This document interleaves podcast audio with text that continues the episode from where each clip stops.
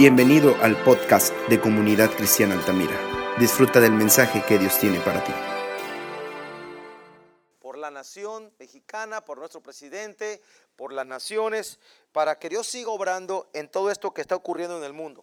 No sabemos cuándo sea el tiempo de regresar a las reuniones presenciales, pero mientras regresamos, usted eh, cada día háblele a sus amigos, mándele un WhatsApp, hábleles por teléfono, mándeles un inbox, algo a sus amigos, familiares, comparta del amor de Dios. Es un tiempo de compartir del amor de Dios con nuestros semejantes. Eh, aunque yo lo hago, no es suficiente porque me, faltan horas, nos faltan horas al día para buscar a todas las personas que conocemos. Pero cada quien va a ser responsable de compartir a aquella persona que invitó a la iglesia alguna vez y que ahora no puede venir quizás es nuevo. Así es que por favor le voy a pedir que usted esté llamando a las personas que ha invitado a la iglesia, que las ha traído, ¿sí? En el pasado y que cuando regresemos, cuando reiniciemos, estas personas vuelvan a ingresar a la iglesia, a tomar los cursos y seguir en la congregación. ¿Ok? Pues mire, llegó el tiempo de ir a la palabra de Dios. Va a abrir su Biblia, por favor, en el libro de Primera de Reyes, capítulo 2, verso 1. Dice así la palabra de Dios. Llegaron los días en que David había de morir. Ordenó a Salomón, su hijo, diciendo, yo sigo el camino de de todos en la tierra. Esfuérzate y sé hombre. Dos consejos. Guarda los preceptos de Jehová tu Dios. Tres. Anda en sus caminos. Cuatro. Observando sus estatutos y, mandamientos, sus decretos y testimonios, de la manera que está escrito en la ley de Moisés, para que prosperes. El propósito es que prosperes en todo lo que hagas y en todo aquello en que emprendas, que tú emprendas, para que confirme el Señor la palabra que me habló diciendo, si tus hijos guardaren mi camino andando delante de mí con verdad y de todo corazón y de toda su alma, jamás, dice, faltará a ti, varón, en el trono de Israel. Qué hermosa palabra. David le da una palabra a su hijo. Ya cuando él sabía que tenía que morir, era grande de edad, había hecho lo que Dios le encomendó en la tierra, porque todos tenemos una asignación de parte de Dios. Nadie está en la tierra viviendo de balde. Todos tenemos un llamado y un propósito. No todos son pastores, pero todos somos llamados al reino de Dios. Todos somos llamados a compartir nuestra fe con otros y alentar a la gente con la palabra de Dios. Quiero que oremos. Padre, en el nombre de Jesús, gracias por tu palabra. Tu palabra es verdad y tus promesas son sí y son amén. Ahora, dame gracia para hablar tu palabra con denuedo, con autoridad, en tu nombre, Señor. Quiero predicar la palabra bajo la guianza y dirección, dirección del Espíritu Santo. Unge mis labios para que al hablar la palabra, tú extiendas tu mano también, Dios haga señales y prodigios, sanando al enfermo, libertando al cautivo, Señor, trayendo esperanza en el nombre de Jesús. Gracias, Padre. Gracias por tu palabra. Quita todo estorbo en el nombre de Cristo, que esta palabra llegue a muchas naciones y toque corazones en el nombre de Jesús. Amén y amén. El rey David fue un, gran guerrero de Dios. Fue el segundo rey de Israel. Primero fue Saúl, después fue el rey David. Un varón de guerra, un hombre conforme el corazón de Dios. Él ganó muchas batallas. No fue perfecto, no. Fue un hombre ungido, tuvo sus detalles.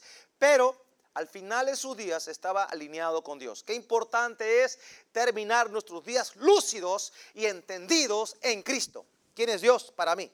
Pues el rey David estaba dando el lugar a su hijo Salomón, porque Dios así lo quiso, que Salomón fuera el que sucediera a David. Ahora David tuvo en vida el deseo de construir el templo. Él decidió en su corazón hacerle casa al Señor y que el arca estuviera en un templo. Le dijo esto a al profeta Natán. Natán le contestó, haz lo que está en tu corazón. Pero después Dios le habló a Natán, dile a, David que él no hará el templo porque fue un hombre que derramó mucha sangre, es un hombre de guerra. Por tanto, su hijo Salomón será quien edifique el templo.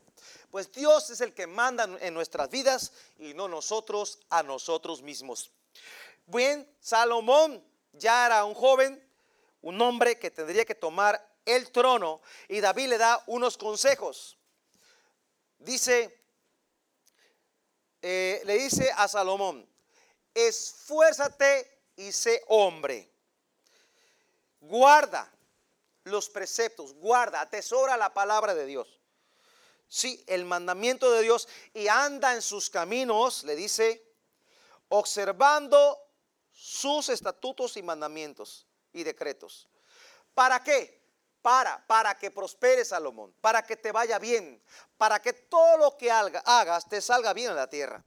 Y si tú andas en un corazón recto, no faltará de los hijos de David quien está en el trono, sí, de Israel. Así es que aquí está un consejo. Le da una todas las promesas de Dios están condicionadas, iglesia.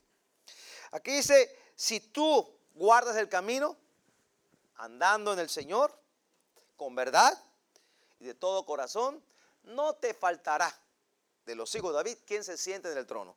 Hay promesa. Somos llamados, somos llamados por Dios. Ahora, ¿qué padre no quiere un bien para su hijo? Dígame usted. Hoy mismo yo sé que hay muchos padres que estamos orando por nuestros hijos para que ellos entiendan el camino del Señor, para que amen su palabra, para que sigan en el camino de Dios para que sean prosperados.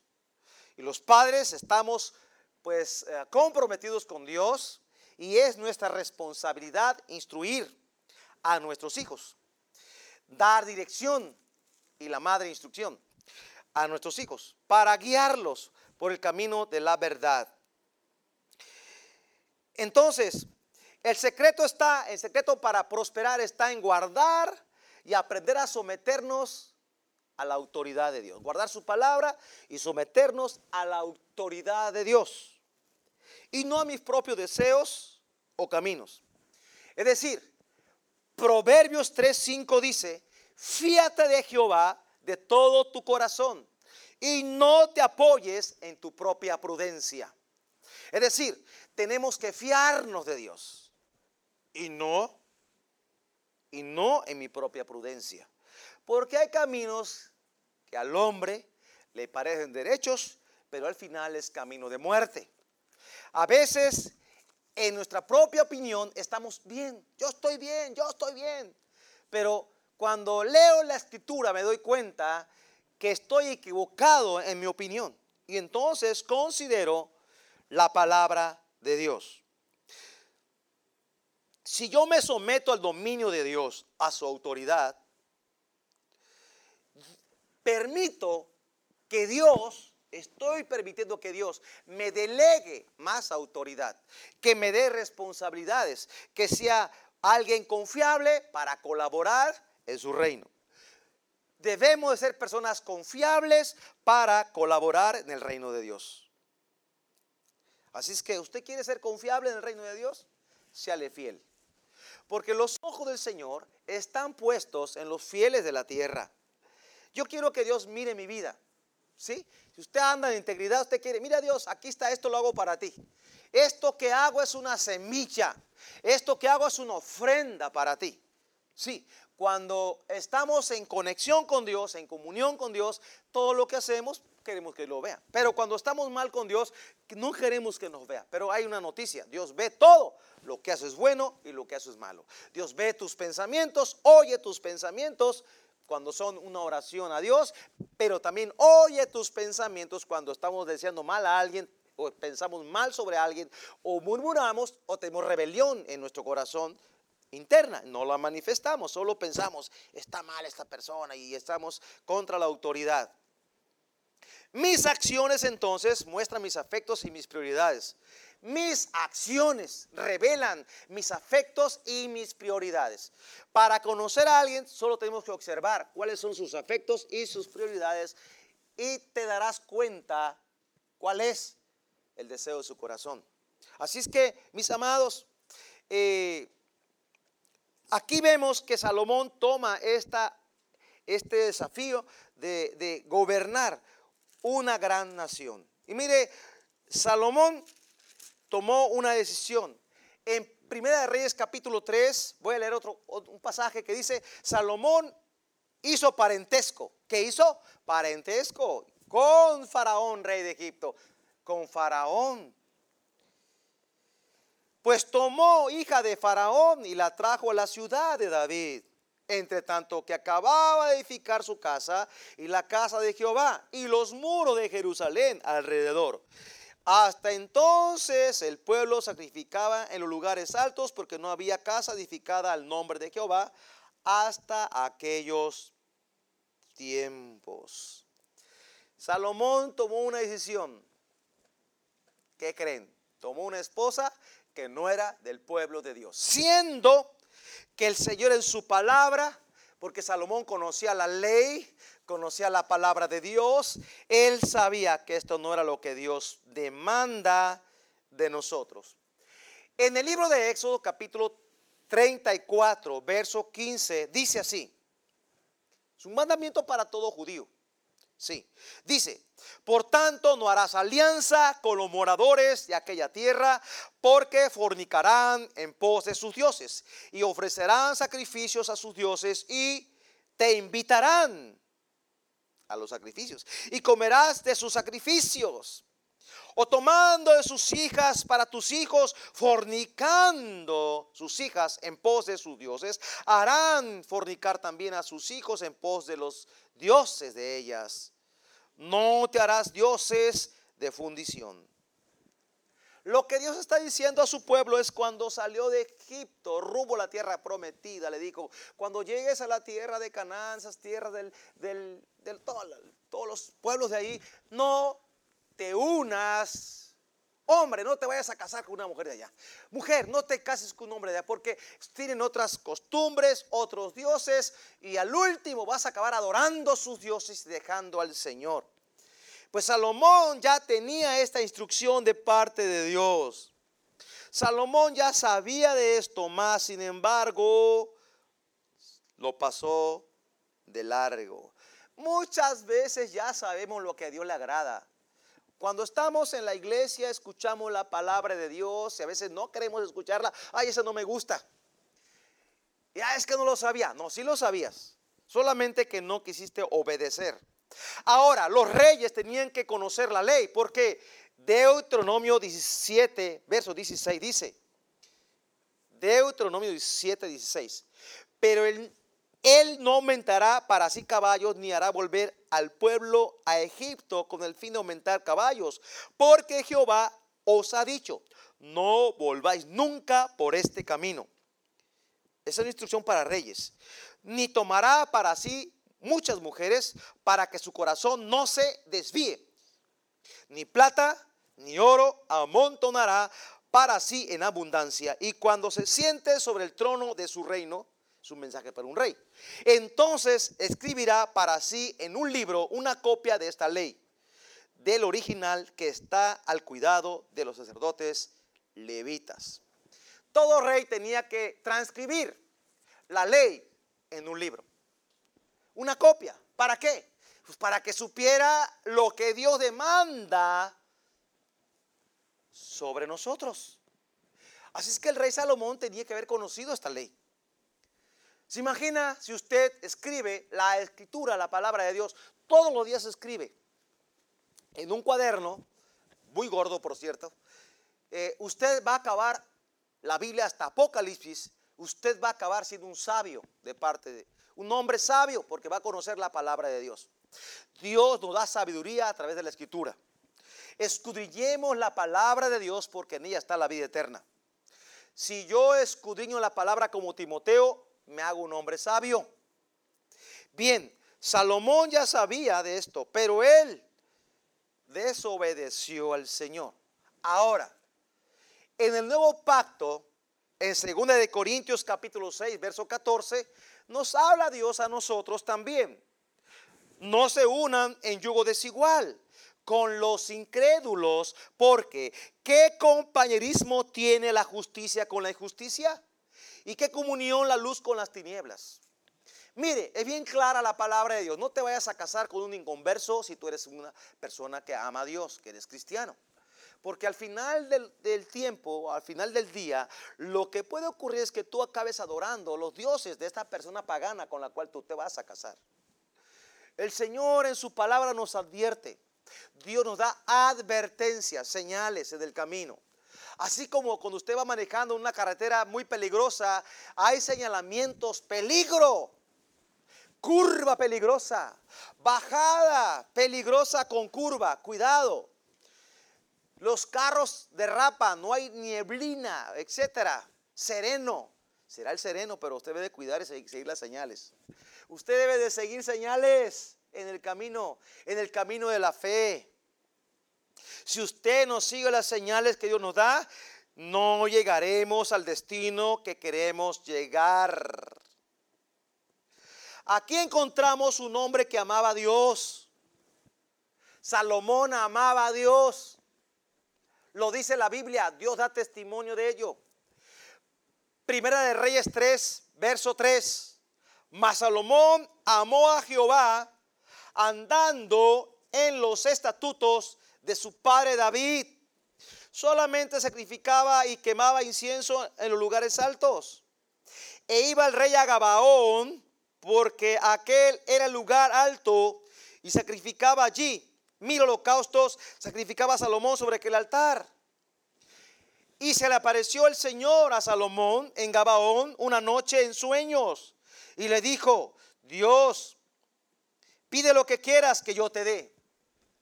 ¿Por qué? ¿Por qué Dios se le apareció a, Salomón? Porque Salomón sacrificaba. Salomón tenía contacto con el, con el cielo. Cuando tú ofreces a Dios alabanza, adoración, ofreces oración, te acercas al Padre, te acercas a la mesa, a la comunión con Dios, Dios te va a hablar, Dios se va a revelar a tu vida. Y le dice algo bien, bien importante, algo que me gusta.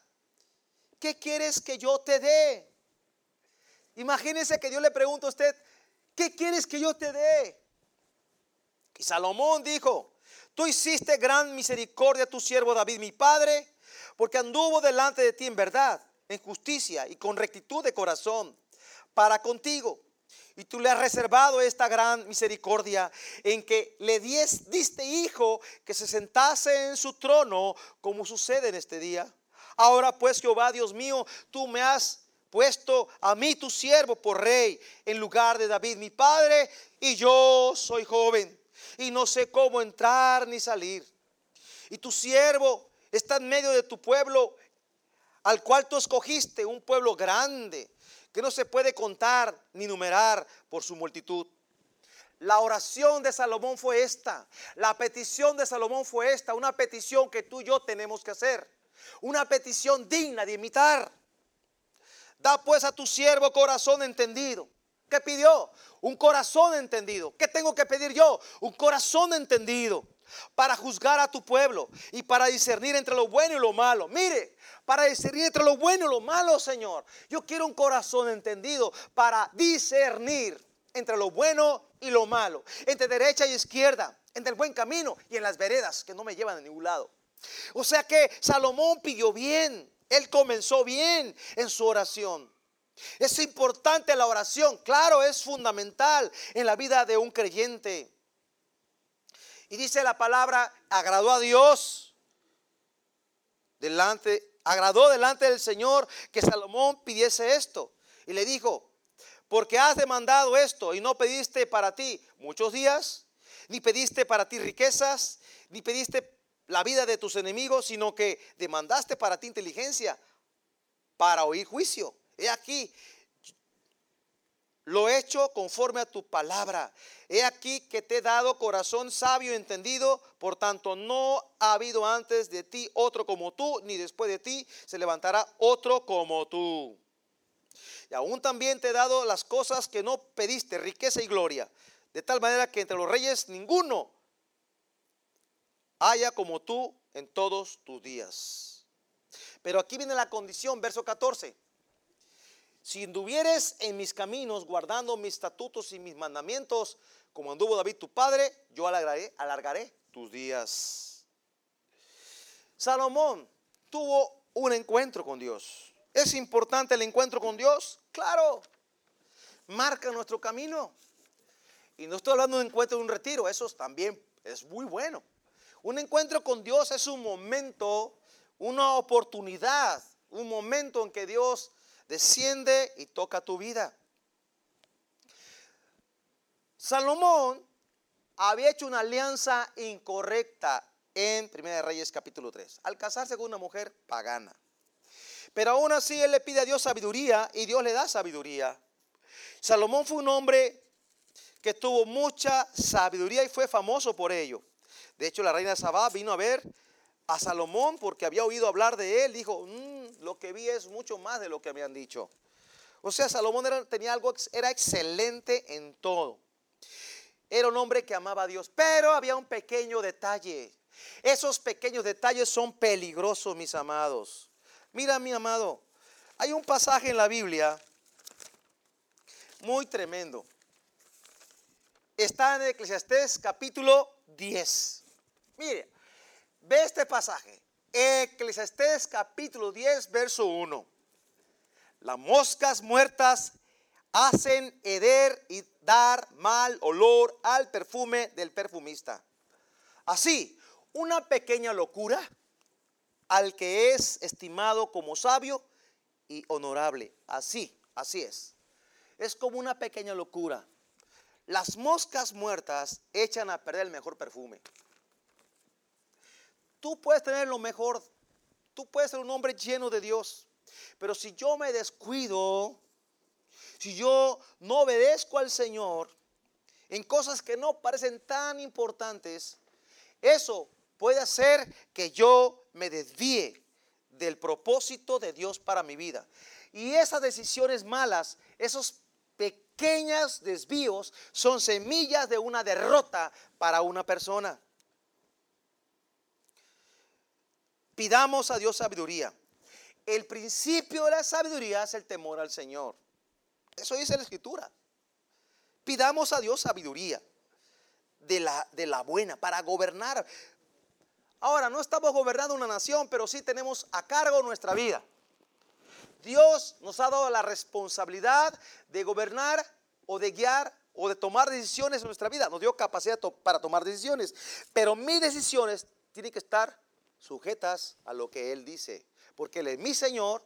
Y cuando digo Señor, estoy diciendo, tú mandas en mí, Señor. Mandas en mis emociones. Mandas en mi, voluntad. Tú gobiernas mi vida, Señor. Salomón, vemos que él tuvo un tiempo glorioso. La escritura nos habla de que él edifica el templo y luego lo dedica. Y cuando lo dedica, la gloria de Dios descendió a ese lugar. Vamos a ver otro pasaje en según en, permítame.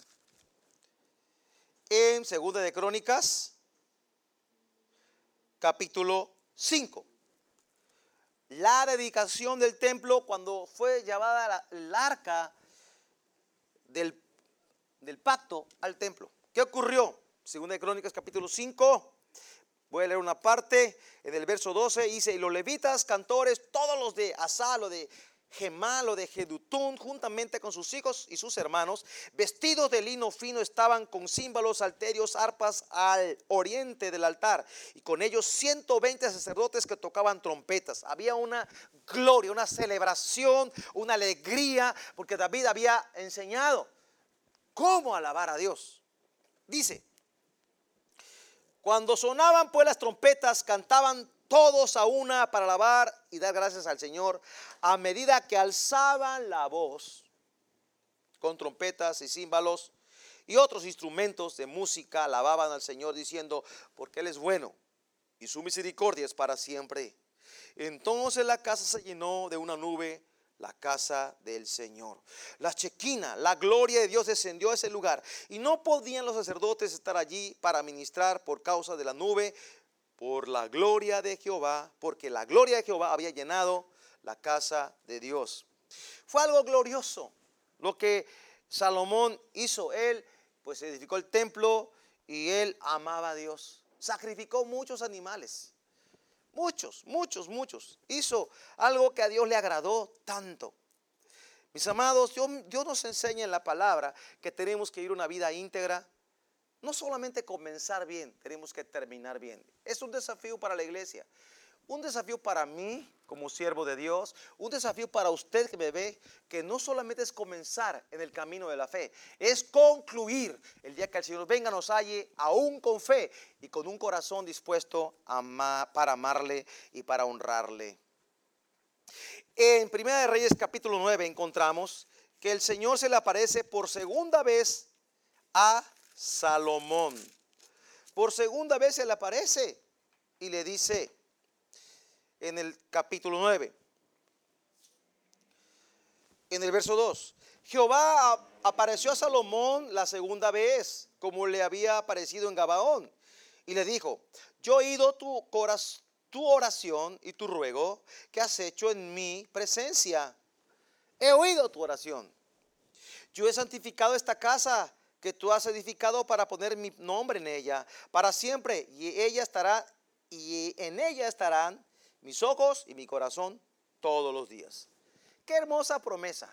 En esa casa estarán mi corazón y mis ojos todos los días. Ahora, en el Nuevo Testamento, ahora somos templo de Dios. Ahora Él mora en mi corazón. Ahora está Él dentro de mi ser.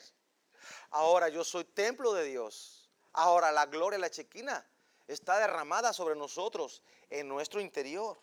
Dice que somos vasos de barro para que la excelencia sea de, sea de Dios. Ahora Él mora en mí. Así es que, dice, mis ojos y mi corazón estarán sobre ti todos los días. Y le vuelve a exhortar que andes delante de mí con integridad como anduvo tu Padre. Dios demanda de mi integridad, que esté completo, que sea un hombre equilibrado, un hombre que tenga equidad, un hombre que tenga, que sea íntegro, que sea hombre y sea esforzado. Así que mis amados, tenemos que cuidar nuestro corazón. Pero en el capítulo 11 de Primera de Reyes encontramos la apostasía de Salomón. Vemos cómo Dios usó su vida y dos veces se le apareció. No mandó un profeta, Dios mismo se le apareció en visión y habló con él. Pero en el capítulo 11 viene un pero. Un pero en la Biblia. Un pero. 11 verso 1. Pero el rey Salomón amó además de la hija de Faraón a muchas mujeres extranjeras. Las de Moab, a las de Amón, a las de Don, a las de Sidón, a las Eteas. Cinco cinco naciones o cinco lugares, a gente de los cuales Jehová había dicho a los hijos de Israel, a los hijos de Israel, no os llegaréis a ellas, ni ellas se llegarán a ustedes, porque ciertamente harán inclinar su corazón tras sus dioses. A estas pues se juntó Salomón con amor.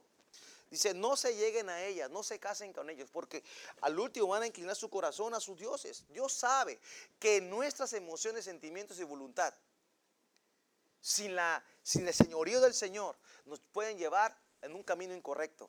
Nos pueden desviar del camino. En este camino, que es la verdad, es Cristo. Yo soy el camino, la verdad y la vida. No tenemos que desviarnos.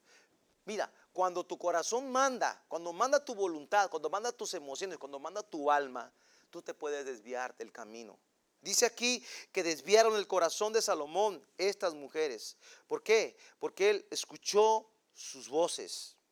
Él quiso darle gusto porque tenía un afecto por ellas antes que a Dios. Aquí puedo ver que ellas pesaron más que el mismo amor a Dios, porque él, él empezó a hacer cosas que no haría cuando comenzó su carrera. No solamente basta empezar, tenemos que terminar. No erréis, dice la escritura. Las malas conversaciones corrompen las buenas costumbres. ¿Con quién te estás juntando? ¿Con quién haces alianza? Te va a llevar a un destino. A un destino bueno o a un destino que no quisieras tener. Dice el verso que sigue el 3, y tuvo 700 mujeres reinas y 300 concubinas, y sus mujeres desviaron su corazón. La palabra clave aquí en este capítulo 11 es desviaron su corazón. Su corazón se desvió, tomó una vereda, tomó un camino, un camino que no era el camino de Dios. ¿Por qué? Porque fue tras los deseos de su propio corazón. Fue seducido y vino una caída para su vida, una caída, una caída, se desvió el hombre que escribió Proverbios, un hombre que escribió con tanta sabiduría Proverbios que dijo, el que haya esposa, hay el bien. Él tuvo mil y mil que adoraban a otros dioses. No te dejes arrastrar por tus deseos, por tus pasiones. No te dejes arrastrar por tus deseos y tus pasiones, por tus egoístas prioridades. No te conformes a este siglo. No tomes el molde de este mundo. No ames al mundo, porque el que ama al mundo, el amor del Padre no está en él. Si tú amas al Señor, tú vas a moldarte a la petición y voluntad perfecta de Dios. Porque la Biblia dice, porque donde está tu tesoro, ahí estará también tu corazón. Lucas 12:34. ¿Dónde está tu tesoro? Tu tesoro está en su palabra, está en Dios, en su gloria, en su presencia, en buscar sus chequinas, la gloria de Dios. O tu tesoro se ha desviado en buscar hacer lo que te agrada. Y entonces te está arrastrando para sacarte del camino y perder tu alma en tu comunión con Dios. El primer paso a la decadencia moral empieza siempre con nuestras emociones. El primer paso a la decadencia moral empieza siempre con nuestras emociones. ¿Alrededor de qué giran tus emociones? Es una pregunta que tenemos que hacernos. ¿Alrededor de qué giran tus emociones? ¿Qué es lo que se ha apoderado? ¿Qué es lo que se ha apoderado de tus emociones? ¿Qué es lo que gobierna tus emociones? Pongan atención, jóvenes. ¿Qué es lo que gobierna tus emociones? Porque si tus emociones te gobiernan y no sujetas al Señor tus emociones, ahí comienza tu decadencia. La decadencia moral de Salomón comenzó cuando antepuso su voluntad y sus afectos antes que la de Dios. Se fue tras, se fue tras la codicia de su corazón e hizo todo lo que quiso. Yo no puedo hacer lo que yo quiera. Cuando era joven yo entendí que yo no puedo hacer lo que quiera porque si hago lo que quiero, mi vida se va a desviar. El rey Salomón acaba eh, escribiendo en el libro de Eclesiastés, vanidad de vanidades. Todo es vanidad. ¿Sabes qué? Dios quiere que tú pongas tu corazón en lo que pesa en la palabra, en su reino. No permita la apostasía en tu vida. Salomón cayó en apostasía. ¿Qué es la apostasía? Negar la fe. Negar la fe. Se desvió de la fe verdadera. Salomón perdió la brújula, perdió la palabra y se fue tras los deseos de su propio corazón. Las mujeres lo desviaron. Ahora, cada quien tiene sus áreas débiles. Usted sabe. Usted sabe, si usted es una mujer, pues claro, es diferente. Si usted es un hombre, bueno, hombre, usted sabe. Si usted es un joven, un niño, un anciano, una persona mayor, usted sabe cuáles son sus debilidades. Pero usted tiene que perseverar hasta el final para que sea salvo. No neguemos la fe. La fe de Dios está alimentada por la palabra. El autor y consumador de la fe se llama Jesús. Tengamos una fe genuina como la tenía Timoteo. Tengamos una fe verdadera. Luchemos por la fe. Defendamos nuestra fe. Mis amados, ¿qué aprendemos de esto? Hay una advertencia en este mensaje. Lucas 9:62 dice, Jesús les dijo, ninguno que poniendo su mano en el arado mira hacia atrás, es apto para el reino de Dios. Toma el arado y no mires atrás. Mira a Jesús, el autor y consumador de la fe. Pon tus ojos en Él. No sueltes el arado, no mires atrás. No vuelvas a Egipto. No hagas pacto con, ni alianza con Egipto. No desvíes tu corazón. En 1 Reyes capítulo 11, verso 9 dice, Dios se enojó con Salomón, contra Salomón, por cuanto su corazón se había apartado de Jehová, Dios de Israel, que se le había aparecido dos veces y le había mandado acerca de esto, que no siguiese dioses ajenos, mas él no guardó lo que le mandó el Señor. Creemos que Salomón tuvo la oportunidad de acercarse al Señor al final de sus días. Él reconoció que todo era vanidad y todo este mundo no ofrece nada. Nada bueno hay en el mundo. Hay que cantar esa. Nada bueno. La cantamos ayer, no sé qué día. Nada bueno hay en este mundo. Bueno, dile que lo sabe. Solo tú me satisfaces, Señor. ¿Cómo va? Pero cántamela. Escucha. Este mundo nada tiene para mí. Nada tiene para mí. Ponte de pie, iglesia. Nada tiene para mí. Solo tú me satisfaces. Solo tú me satisfaces. Este mundo nada tiene para mí.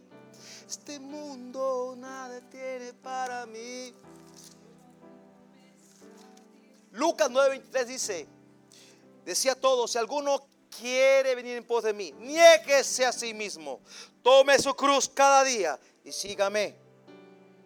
Tome su cruz, sígame. Gracias Señor.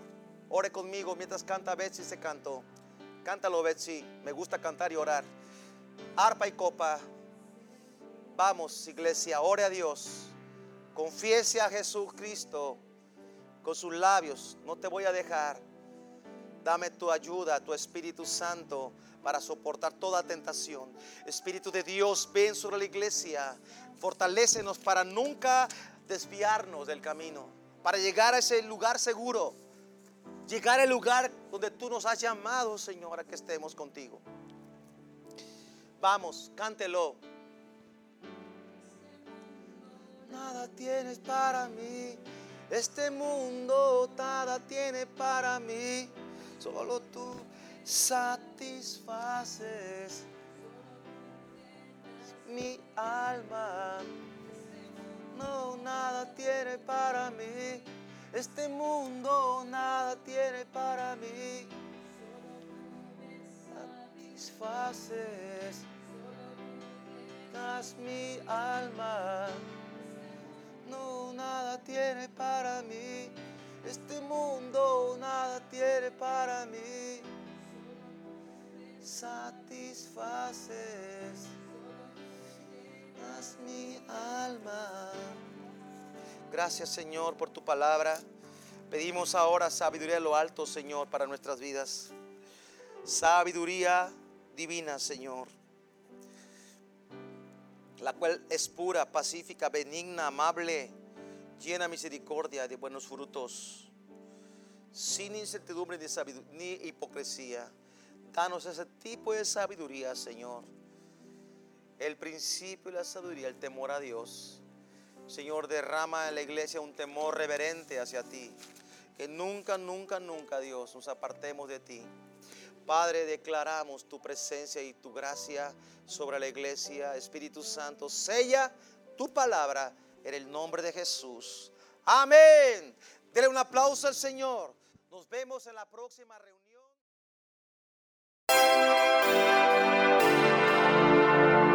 Esperamos que hayas sido bendecido. Recuerda que puedes escuchar las predicaciones en Spotify y YouTube. Síguenos y comparte. Dios te bendiga.